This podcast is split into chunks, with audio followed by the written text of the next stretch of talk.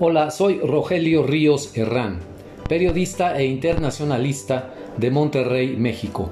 Mi colaboración de hoy se titula El tío Donald.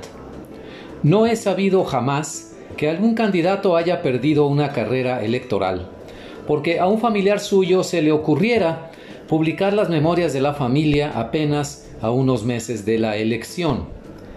Pero Donald Trump no es cualquier candidato, y quien publica las memorias sobre su familia es su sobrina, Mary L. Trump, hija de su hermano Freddie.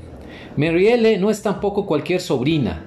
De 55 años, tiene un doctorado en psicología, además de amplia experiencia en la práctica de la psicología clínica en Nueva York, trayectoria académica en temas como desórdenes de conducta, traumas y psicopatologías.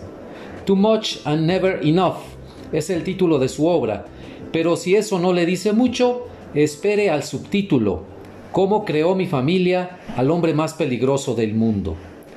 Para obtener un retrato completo de Donald, de sus psicopatologías y el significado de su conducta disfuncional, necesitamos la historia familiar exhaustiva, advierte la autora.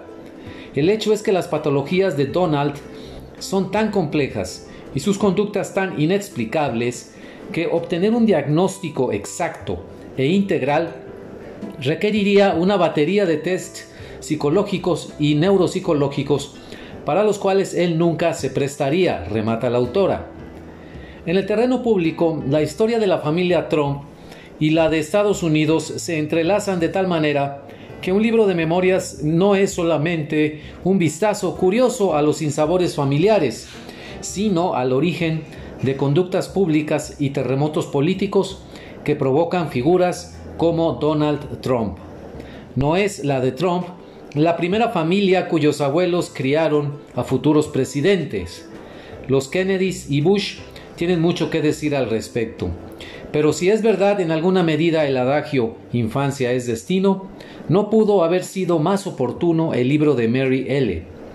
La atmósfera de división que mi abuelo creó en la familia Trump es el agua en la cual Donald ha nadado siempre, y la división continúa beneficiándole a costa de todos los demás. Está desgastando al país, expresa la autora. Está debilitando nuestra habilidad para ser amables o creer en el perdón, conceptos que nunca han tenido significado para él. Su administración y su partido han quedado subsumidos a su política de agravios y acusaciones agrega en páginas escritas, con una convicción firme en hacer públicas sus vidas familiares.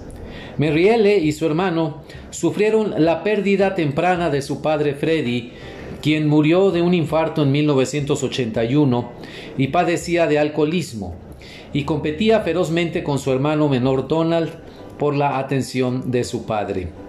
El jefe del clan Trump, sin embargo, favorecía abiertamente a Donald y desdeñaba a Freddy, asegura su hija en la narrativa del libro. Cuando murió en 1999, al leerse el testamento, se supo que el patriarca dejó inexplicablemente fuera del mismo a Freddy y a sus hijos. Eh, literalmente fueron borrados del documento, como si nunca hubiera existido mi padre, escribió Mary L.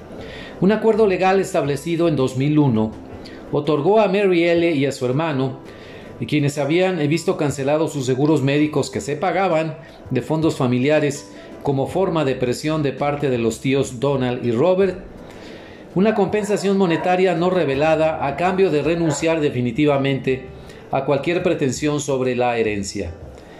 De ese tamaño es el conflicto familiar, del cual extraemos una sencilla, sencilla lección. Si eso hizo el tío Donald a los hijos de su hermano, a su propia sangre, ¿Qué no hará con cualquiera otro o con el país a su cargo? Aunque mis tías y tíos pensarán de otra manera, yo no escribo este libro para beneficiarme económicamente de un deseo de venganza. Si esas hubieran sido mis intenciones, yo hubiera escrito un libro sobre mi familia hace años, asegura Mary L. Como gran finale, nos apunta lo siguiente. Los eventos de los últimos tres años, sin embargo, han forzado mi mano y ya no puedo guardar silencio más tiempo. Para cuando este libro se publique, cientos de miles de vidas de americanos habrán sido sacrificadas en el altar de la arrogancia de Donald. Si logra obtener un segundo periodo presidencial, será el fin de la democracia Americana. Muchas gracias. Le recuerdo que me puede escribir al correo electrónico rogelio.rios60